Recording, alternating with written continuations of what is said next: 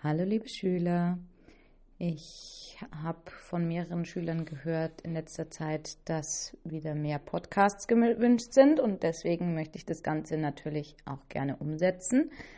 Mein erster Podcast wird heute über das Verdauungssystem sein.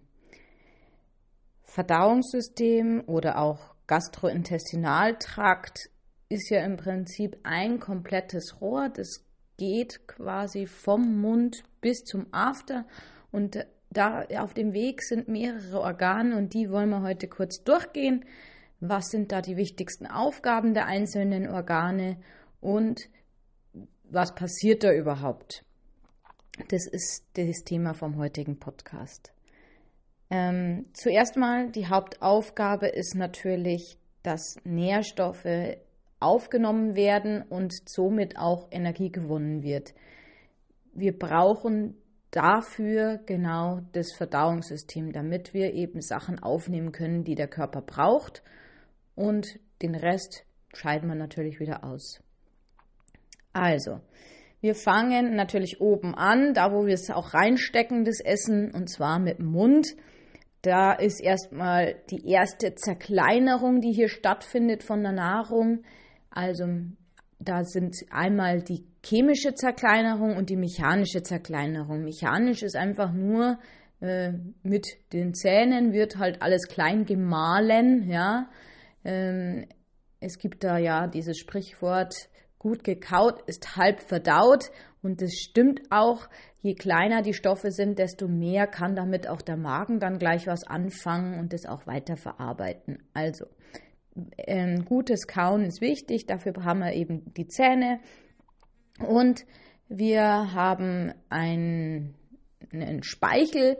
In dem Speichel sind schon die ersten Enzyme drin, was zur chemischen Zerkleinerung gehört. Das heißt chemisch mit Enzymen. Enzyme sind kleine Schneidewerkzeuge, ähm, mit denen das Essen quasi zerlegt wird mit diesen äh, Stoffen, die da im Speichel rumschwimmen.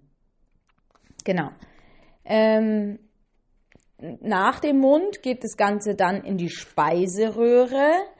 Die Speiseröhre ist, wird auch Ösophagus genannt und was bei der Speiseröhre sehr wichtig ist, ist die Peristaltik.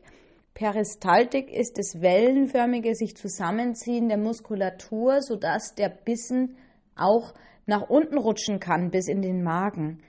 Ähm, hätten wir diese Muskulatur nicht und würde sich die nicht koordiniert, also nacheinander zusammenziehen, dann könnte ein Bissen einfach stecken bleiben in der Speiseröhre. Es gibt auch zum Beispiel Erkrankungen, wo das dann zum Beispiel passiert.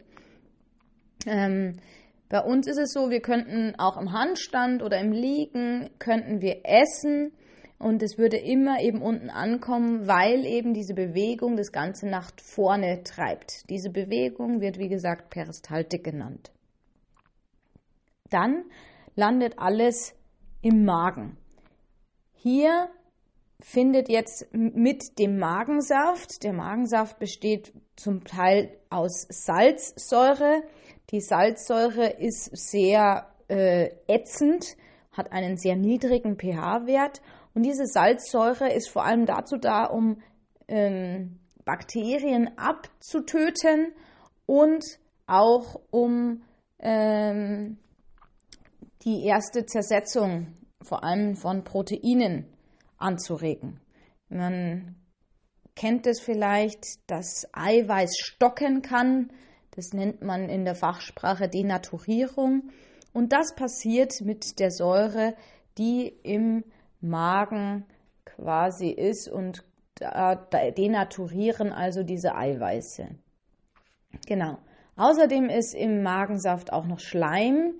Die Zellen müssen ja, damit sie sich selbst nicht angreifen, ähm, Schleim produzieren, weil sonst würde ja diese saure, diese Magensäure auch den, die eigenen Zellen im Magen angreifen und die schützen sich eben mit Schleim und deswegen ist in dem Magensaft auch Magenschleim drin. Außerdem ist nochmal ein zusätzliches Enzym, was Eiweiße spaltet drinnen Und ein wichtiger Stoff, der zwar schwierig zu merken ist, aber der auch ganz wichtig ist, das ist der sogenannte Intrinsic Factor. Das ist ein äh, Stoff, der dazu dient, Vitamin B12 aufzunehmen. Ähm, und Vitamin B12 brauchen wir ganz dringend zur Bildung von Blut, vor allem der roten Blutkörperchen, wenn wir das Vitamin B12 nicht aufnehmen können, weil wir zum Beispiel diesen Intrinsic Factor nicht haben, dann entsteht eine Blutarmut, eine Anämie. Genau, das ist der Intrinsic Factor. Zum Beispiel Leute, die eine Magen-OP hatten, das kann sein, dass die dann eben nicht mehr genug Intrinsic Factor bilden und die müssen dann Vitamin B12 zum Beispiel gespritzt bekommen.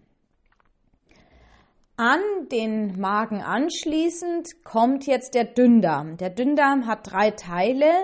Zuerst den Zwölffingerdarm, der ist so 25 cm lang, der ist in der Fachsprache Duodenum genannt. Dann kommt der Leerdarm, auch Jejunum genannt, der hat so zwei Meter Länge. Dann kommt der Krummdarm, das ist das Ilium und hat ungefähr drei Meter Länge. Das heißt, wir haben zwischen fünf und sechs Meter Dünndarm und das brauchen wir auch, weil wir brauchen eine sehr große Oberfläche im Dünndarm. Denn im Dünndarm passiert jetzt zuerst noch die weitere Zerkleinerung in die allerkleinsten Bestandteile.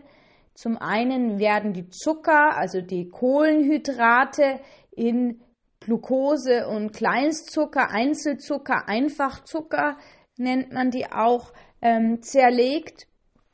Die Fetts Fette werden in Fettsäuren und Glycerin zerlegt und die ähm, Proteine werden in Aminosäuren zerlegt. Wie passiert das? Wir haben ja schon eine Vorzerkleinerung im Magen, im, im Mund, aber wir müssen auch noch weiter zerlegen. Das passiert jetzt eigentlich hauptsächlich wieder enzymatisch, also mit Enzymen, mit diesen Schneidewerkzeugen.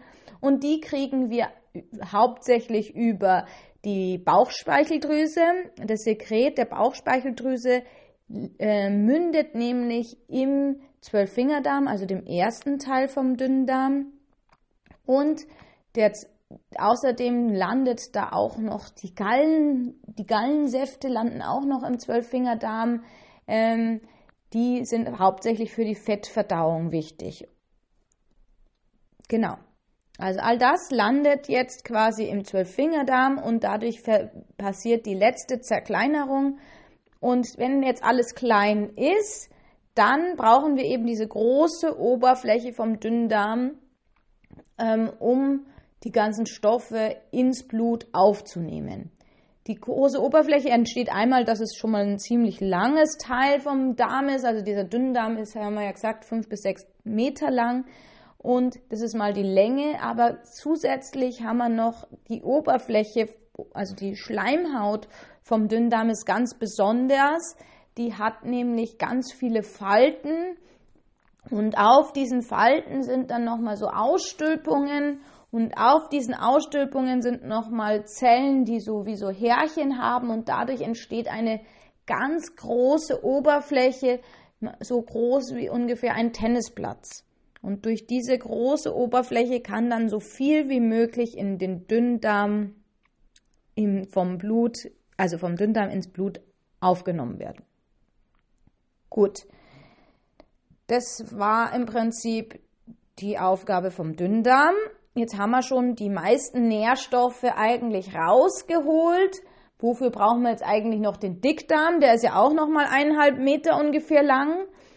Der Dickdarm, den brauchen wir jetzt noch, wie der Name sagt, zum Eindicken. Das ist nicht, weil der Darm dick ist, dass der Dickdarm heißt, sondern weil er eindickt. Das Hauptding ist, da muss Wasser rausgezogen werden.